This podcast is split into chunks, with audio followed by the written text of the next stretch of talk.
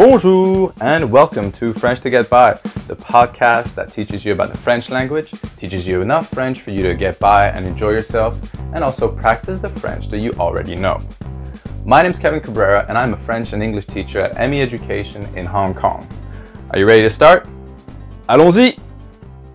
And in this episode, we'll go over some other question words, mainly where, why, and how. Okay, so let's start with where. To say where, you will say où. Où. Où vas-tu? We just asked that person where they were going. Then we'll go with why. Why is pourquoi. Pourquoi? Pourquoi tant de haine? So here we just ask why so much hate. Now afterwards we've got how, which is pronounced comment.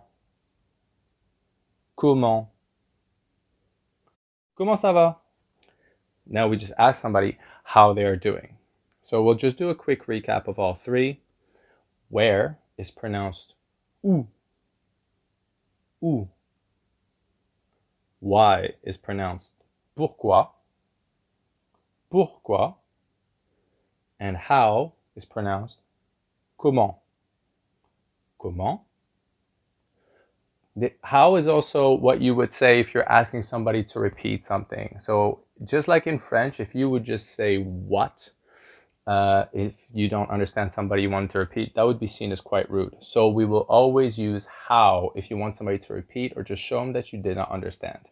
You will just ask comment, and that person will just repeat what they said to you. That's it for this episode. Remember to practice, and I will see you next time. Au revoir! Book your next class with ME Education through our website, meeducationhk.com, or visit one of our centers in Wan Chai, Mongkok, and Kowloon City. See you soon.